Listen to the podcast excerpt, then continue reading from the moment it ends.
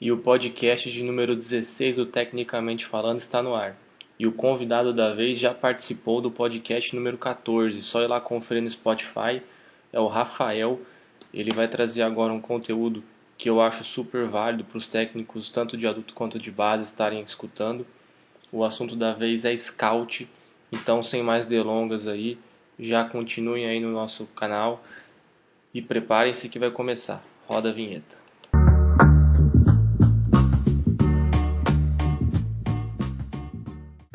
Vamos lá. Ô, Rafael, a gente falou um pouco agora da, de analytics né, anteriormente, e a gente vai falar de, um, de uma outra área que também me chama muito interesse, eu acho bacana a gente estar tá, tá conversando, que é o scouting, né? Então, antes de mais nada, hoje eu vou jogar duas perguntas de uma vez só, que acho que dá para contemplar uma na outra. Então, antes de mais nada, o que, que é o scouting e ele é diferente da estatística porque a gente vê ainda muita gente confundindo os dois termos. Então, Pedro, o scouting, eu acho que assim, é uma maneira simples de explicar é, na nossa cultura brasileira, né? É, esse monopólio do futebol. O scout ele é olheiro, né? Ele, ele tem como objetivo observar, analisar e assim o, o, trabalho de um scout ele é bem sucedido quando o que ele prevê que um jogador vai entregar é exatamente o que o jogador entrega e o que ele prevê que um time vai entregar, é um time adversário que você vai enfrentar, ou seu time, se você está fazendo uma análise do, do próprio elenco visando uma otimização, né? Entrega exatamente o que você tinha previsto, entendeu? E qual é a segunda pergunta, desculpa? É, a diferença era do scouting para estatística, né? Porque ah, não, eu, eu, eu, entro nisso. Sim, é. sim. E quando você fala da diferença entre scouting e estatística, é assim, é completamente diferente. Na verdade, o analytics ele se aproxima um pouco da estatística porque ele trabalha com, com os números com, que, o, que um jogador produz, né, que um time produz, gerando diversos índices que servem como ferramenta para a comissão técnica, como eu falei, né? O scout ele usa as estatísticas é, para validar argumentos, para validar pensamentos, opiniões, claro, mas assim ele ele tem principalmente um trabalho descritivo, né? Um trabalho muito mais é, minucioso, cuidadoso, que leva em consideração diversos fatores é, para realmente, porque a gente vê o tempo todo, né? Jogadores que a gente acha que vai vingar e não vingam, jogadores que a gente acha que, que não vão vingar e vingam eventualmente. Então assim a gente sabe que são infinitos fatores que, na verdade, finitos, graças a Deus. Né? São são vários fatores que que influenciam o jogador. E, e esses fatores todos precisam ser analisados para a carreira do scouting. Então a gente vê algumas vezes assim alguém falando: "Ah, faz o scout da partida". Aí o cara vai lá, já viu isso acontecer, Pedro? Até hoje a gente vê, não tem jeito. Né? Então, então se faz o scout da partida, o cara vai lá e conta rebote, conta assistência, conta roubo de bola. Isso não é scout. Isso, assim, o scout, lógico, ele observa o jogo, se ele está analisando o time, ele observa o jogador, se ele está analisando o jogador, ele assiste tudo que aquele jogador está fazendo, até o aquecimento é importante, o extra-quadro, então, nem se fala. Mas, assim, é, isso é um trabalho de estatístico, entendeu? É, contabilizar as estatísticas de um jogo é um trabalho de estatístico. Então, quando você fala, é, ah, vai lá e faz o scout, você não está desvalorizando o scout o trabalho de scouting, que é ainda muito novo no Brasil. Né? Você está desvalorizando o trabalho do estatístico, que é essencial, entendeu? Então, assim, o estatístico, ele é, ele é primordial para todo o trabalho do basquete, né?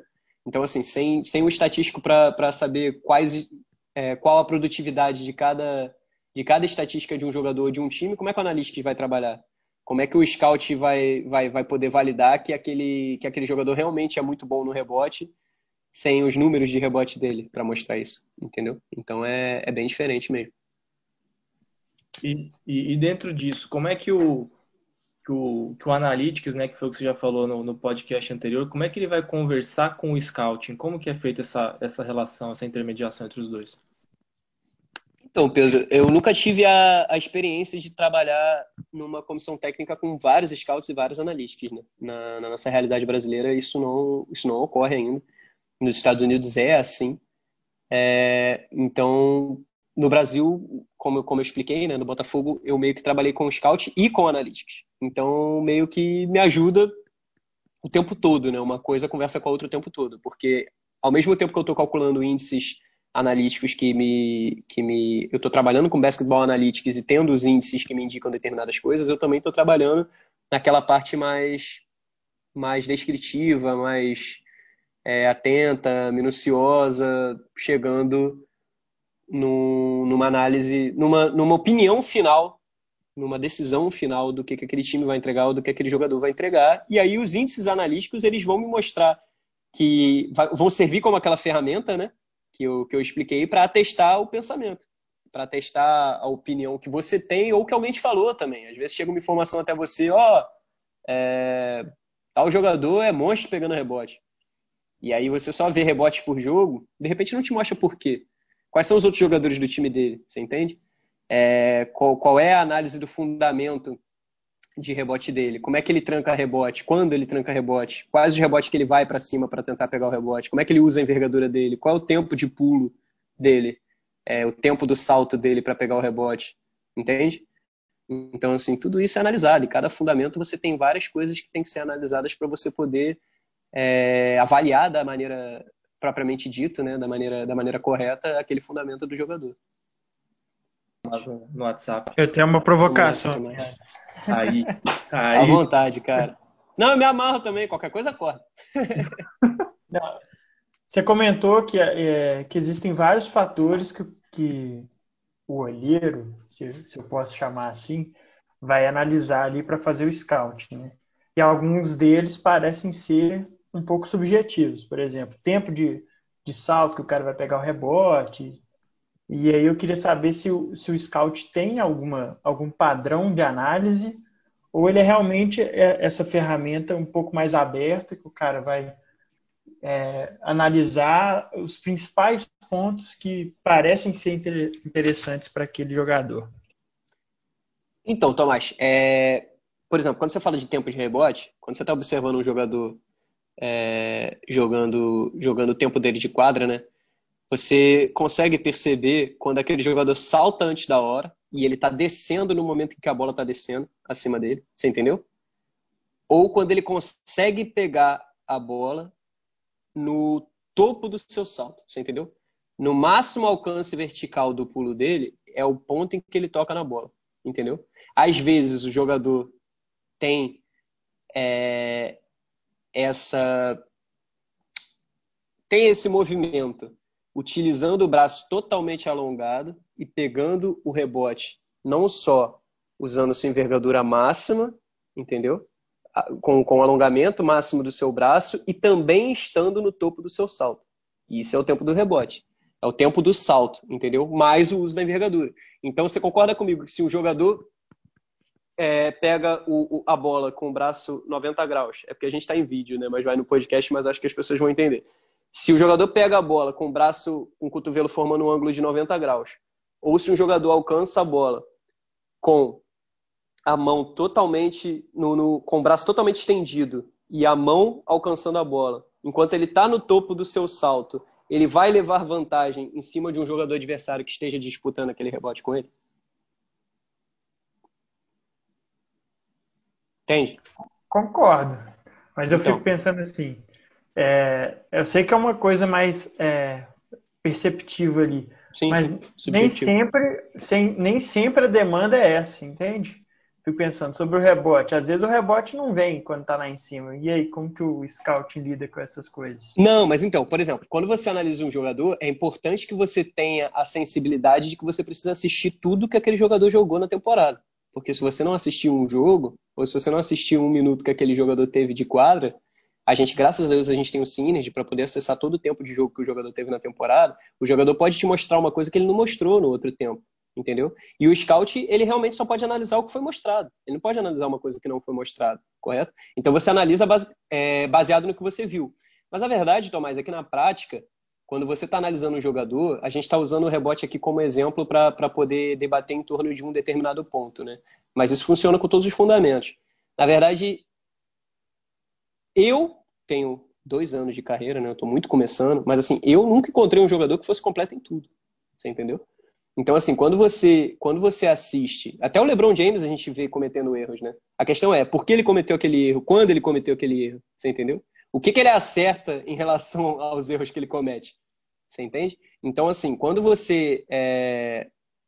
Falando na teoria, né, na parte científica, é uma coisa, mas quando você vê na prática, normalmente, o jogador que não tranca rebote ofensivo, Tomás, ele não tranca nenhum rebote ofensivo.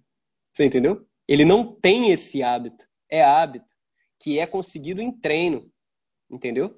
Então, quando você, você analisa a temporada de um jogador, normalmente o que você vê, Tomás, sem, sem brincadeira nenhuma, é a mesma coisa repetidas e repetidas e repetidas vezes entendeu? Porque é hábito, aquele jogador ele está acostumado, ele joga, ele, ele faz aquilo ali todo dia, ele vive de basquete. A gente está falando de jogadores profissionais.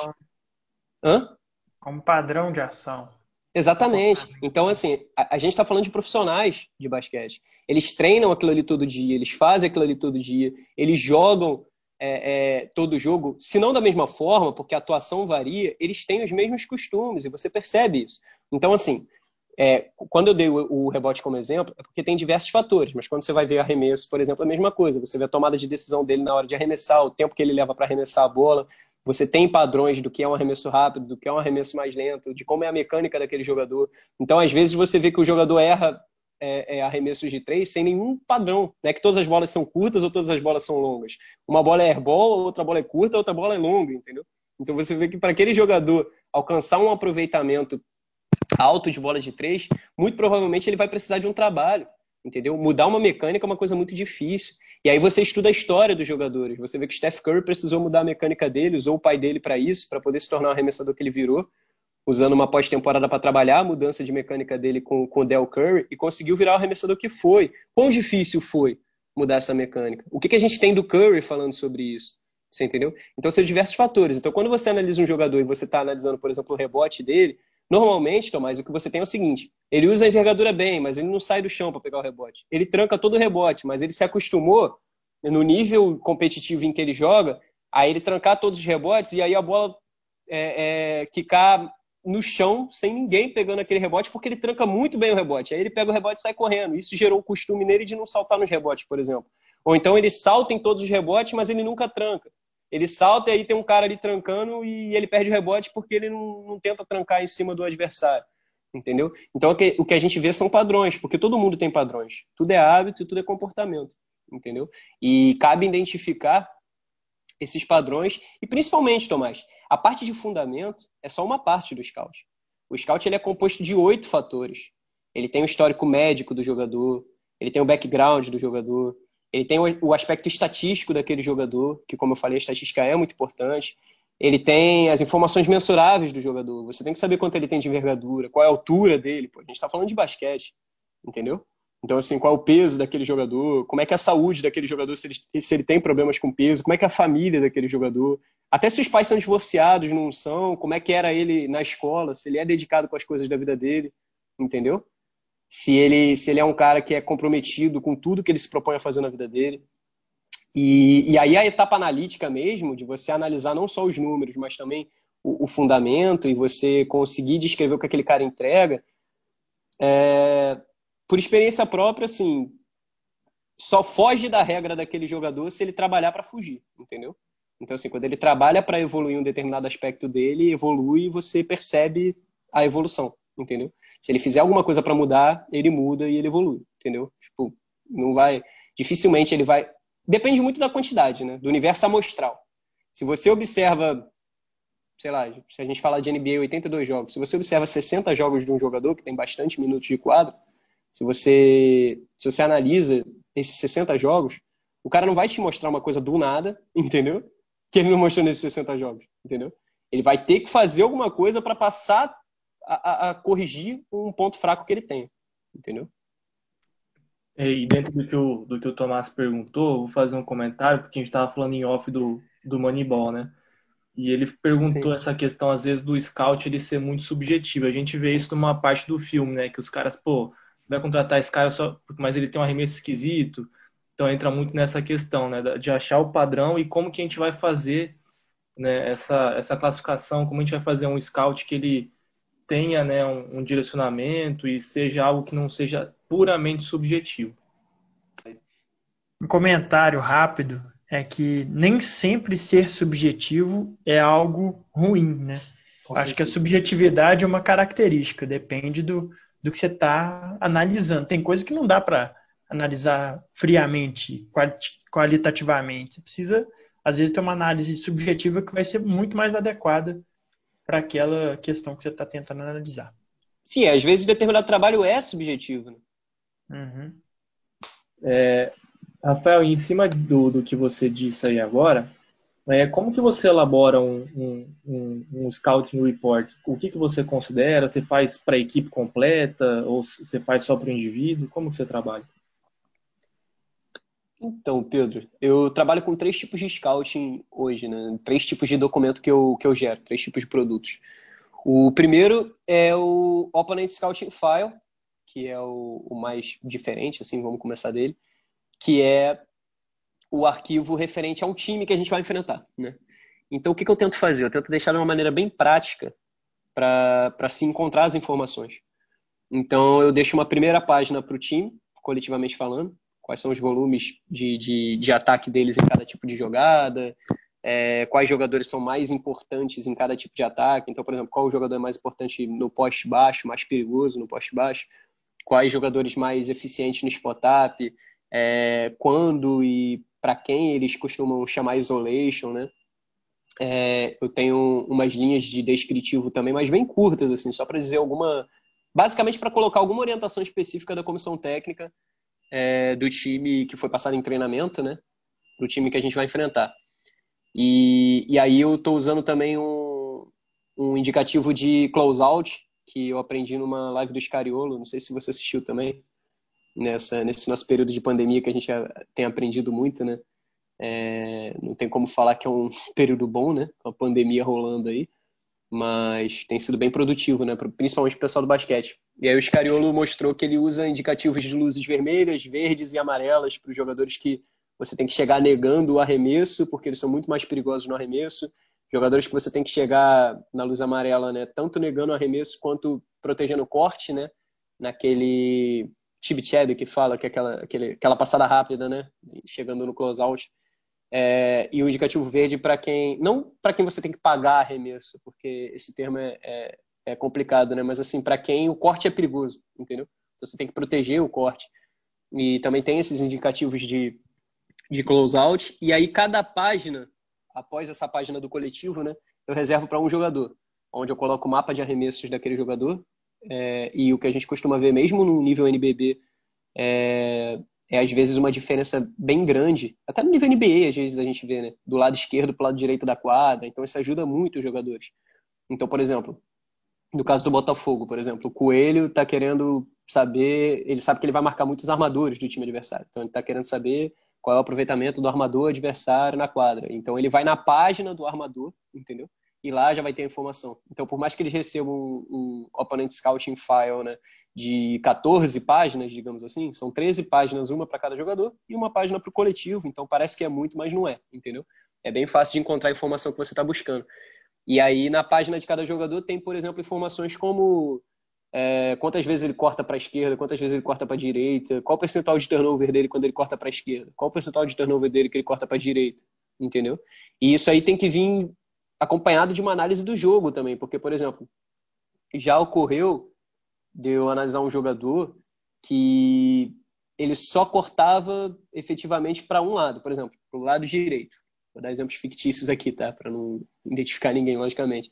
Mas ele só cortava para direita. Corta para direita. É, só corta para direita. E aí, quando você vai ver os números, ele só tem corte para esquerda, por exemplo. E aí, como é que você mostra isso para os jogadores? Por que, que ele só tem corte para esquerda? Porque quando vão defender aquele jogador, todo mundo nega o lado direito, porque ele só corta para direita. Entendeu? E aí, quando você vai analisar os números, ele só tem corte para a esquerda, mas aí ele vai ter corte para a esquerda com um percentual de turnover altíssimo, entendeu? Então, assim, tudo tem que ser analisado com calma e, e, e os números têm que ser compreendidos, o que, que eles realmente estão mostrando ali, entendeu? E aí, os outros dois produtos são os individuais. O Individual Scouting File Report, que normalmente é muito útil quando a gente quer contratar um jogador, né? Que, como eu falei com o Tomás, a gente analisa a temporada inteira do jogador todos os minutos de quadra dele. E assim, é, Pedro e Tomás, né? A gente tem falado sobre a diferença do trabalho nos Estados Unidos e no Brasil. No Brasil, hoje em dia, com, com, a, com as condições de estrutura que a gente tem para trabalho, a gente trabalha muito pelo computador, né? A gente bota o jogador e assiste todos os todas as posses que ele teve jogando por aquele time, todas as posses que ele estava em quadra. Mas assim, o ideal é que esse scout, é sempre bom falar isso, né? O ideal é que esse scout seja feito de forma presencial. Por isso que na NBA a gente sabe que ah, o Chicago Bulls mandou um scout para São Paulo para observar fulano jogando, entendeu? Por quê? Porque é importante esse scout presencial. O jogador é observado também no aquecimento, no banco de reserva, como é que ele interage com o técnico quando o técnico dá um esporro nele, quando o técnico reclama de alguma coisa, como é que ele interage com os companheiros de equipe, é, que horas ele chega para o jogo, que, é, é, se ele é o primeiro a entrar para aquecimento, como é que é a reação dele nos momentos mais difíceis é, do jogo, às vezes ele, ele, ele, sai da quadra, como é que ele reagiu? Se você está vendo um vídeo de transmissão, né? Tipo a transmissão do canal mesmo de, de transmissão, não aquela filmagem técnica, você não pega muita coisa, entendeu? Então é importante dizer isso.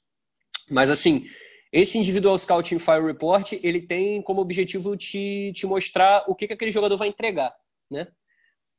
E aí, só um segundo, Pedro, depois abrir uma é, Enquanto você, você, procura aí, eu vou dar um exemplo. Ah. Eu posso estar enganado no exemplo, mas eu lembro do, do Splitter comentar que levaram ele para a Espanha vendo um aquecimento dele na seleção. Tá vendo? A bandeja é que ele sabia fazer a bandeja bem feita dos dois lados. Então é um exemplo aí do que você disse. Exatamente. Exatamente. Não, e às vezes, cara, é... o jogador não arremessa de três durante o jogo, mas é uma opção tática. E no aquecimento ele vai atacar de três. Você entendeu? Aí você pode ver mecânica, você pode ver se a bola cai ou não. Entendeu? Então. Tem essa interferência e... do treinador, né? Ela, ela é pra, pra Tem. Né? E você acaba que passa batido. O é, depois me pergunta. Nos 90 foi assim, os caras foram ver ele jogar lá na, lá na Europa. Na época não tinha internet, não Isso. tinha nada, né? Ginoble também, cara. O Ginoble, ele, ele, ele jogava num, num timinho lá da Argentina de Bahia Blanca, numa época que não era tão, tão estruturada a Liga Argentina como é hoje, né? O, o indivíduo, Scouting Fire Report, ele tem como objetivo te, te dizer o que, que um jogador vai entregar. Então, assim, você tem que saber qual é o objetivo. Por exemplo, se for para o NBB, normalmente vai ser para um contrato de uma temporada. Então, até que ponto é útil para você você analisar o potencial a médio e longo prazo de entrega daquele jogador, entendeu? No que, que ele vai se desenvolver, o que, que ele vai te entregar depois de, um, depois de um determinado ponto sendo trabalhado. Você tem que saber o que ele vai entregar agora. É claro que você tem os seus jovens também, mas eu estou falando quando você está observando o jogador que você vai contratar, né, para compor elenco, para ser titular e tal.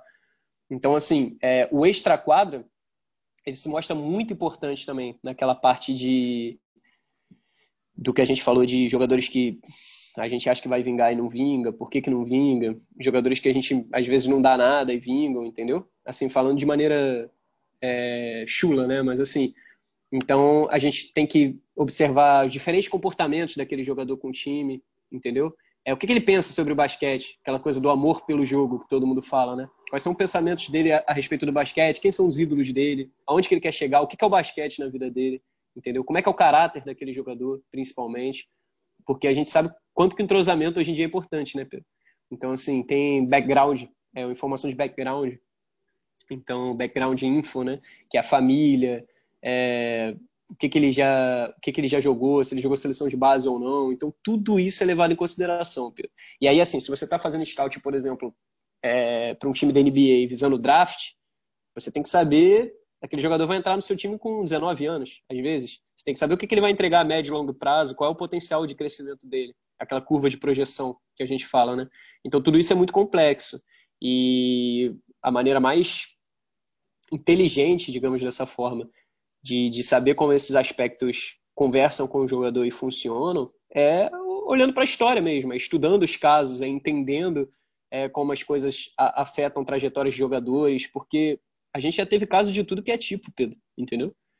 É, tanto no, na, na esfera nacional quanto na NBA, então isso é muito, muito interessante.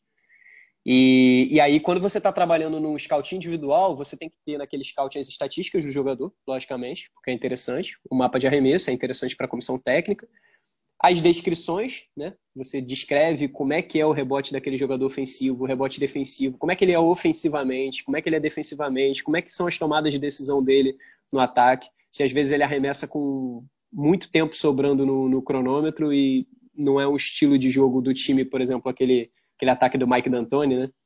é, do, do Phoenix Suns de atacar muito rápido. É, visivelmente o jogador rifou a bola, entendeu? É, se ele não, não liga para aquela, aquela regra de, de o melhor arremesso para o time, entendeu? Não simplesmente ele achou que a bola dele ia cair e, e rifou a bola, entendeu? O aspecto físico do jogador, como é que é a transição dele, se ele às vezes volta com preguiça para defesa, como é que a transição ofensiva dele, se ele dispara bem no contra-ataque. É, todos os aspectos são observados nessa parte descritiva e você tem que entregar quais são os pontos fortes daquele jogador, quais são os pontos fracos. E, e como, eu, como eu disse, se você está visando um jogador que você vai trabalhar ele, você tem que ter muito cuidado ao analisar o potencial daquele jogador. Entendeu? E, e você não tem que.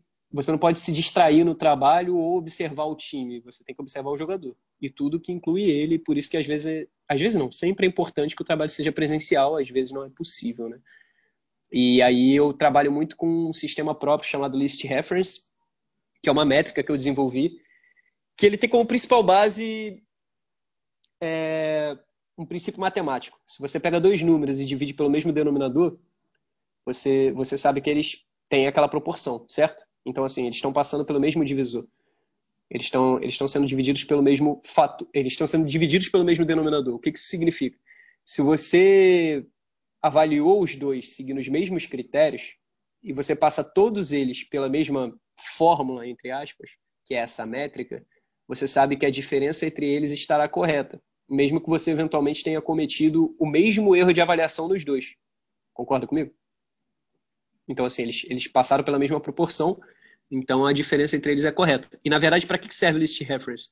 é, é uma referência de lista, como o próprio nome já diz. Ele coloca em ordem aqueles jogadores que eu estou analisando, segundo o que a gente está buscando. Entendeu?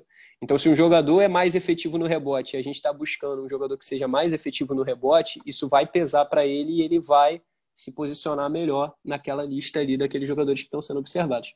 Um outro, um outro produto de, de scouting, é, um outro arquivo de scouting que eu produzo é também individual scouting file é o Pre-Season Report, né? Que é o reporte de pré-temporada, onde eu analiso a última temporada do jogador, a penúltima temporada do jogador, vejo como ele vem progredindo e, e eventualmente quando essa progressão for muito não, não tivesse não, não, não tiver sido constante nesses últimos dois anos, eu olho uma terceira também, olho uma quarta.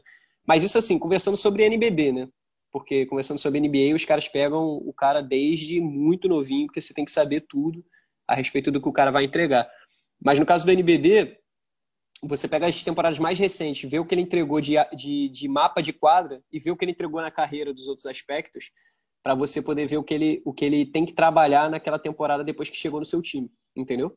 Então você pega os pontos fortes, para que a comissão técnica já, já tenha em mente quais são os pontos fortes daquele jogador, e aí nos pontos fracos eu coloco o que, que ele necessita aprimorar, o que, que tem no jogo dele para ser aprimorado e o que é de prioridade ser aprimorado, entendeu? Então normalmente tem uma coisa que assim vai mudar demais o jogo dele se ele conseguir aprimorar. Então aquilo ali eu coloco em destaque e umas outras coisas que ele precisa aprimorar também. Então é um trabalho diferente, é um trabalho de otimização do próprio time, não é um trabalho de, de detecção de talento para você escolher o jogador que melhor se encaixa no que você está buscando, entendeu? Uhum. É, eu entendi perfeitamente e eu vou dar um exemplo aqui e vou fechar com uma pergunta para a gente finalizar esse tema. É, você falou essa questão, né, do você vê que às vezes tem, tem jogadores que arremessam bem do lado direito, do lado esquerdo tem um aproveitamento baixo.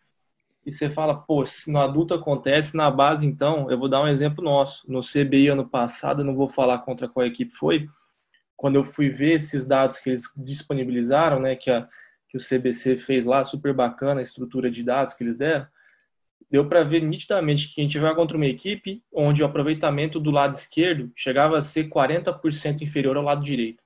Então a gente adotou uma estratégia de, pô, se for tomar bola, vai tomar bola do lado esquerdo e, e, e vamos tomar nosso veneno aí, cara. Paciência e deu certo. Então, é muito questão de você escolher, né? E, e na base dá para ser feito. Então, isso aqui eu dei um exemplo básico, com, com uma coisa básica dá para ser feito. Não, não, a gente tem que saber se virar com o que a gente tem, né? E, e finalizando.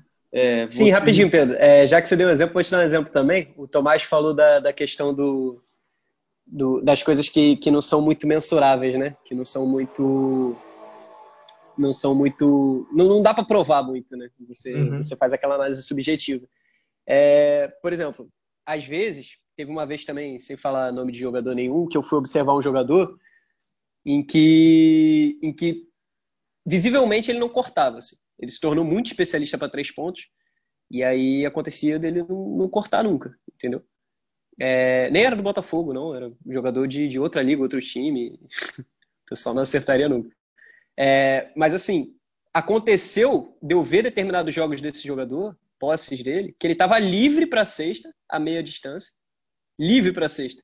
E ao invés dele correr para frente e finalizar, ele virou de costas, quicando a bola, como se fosse poste baixo, entendeu?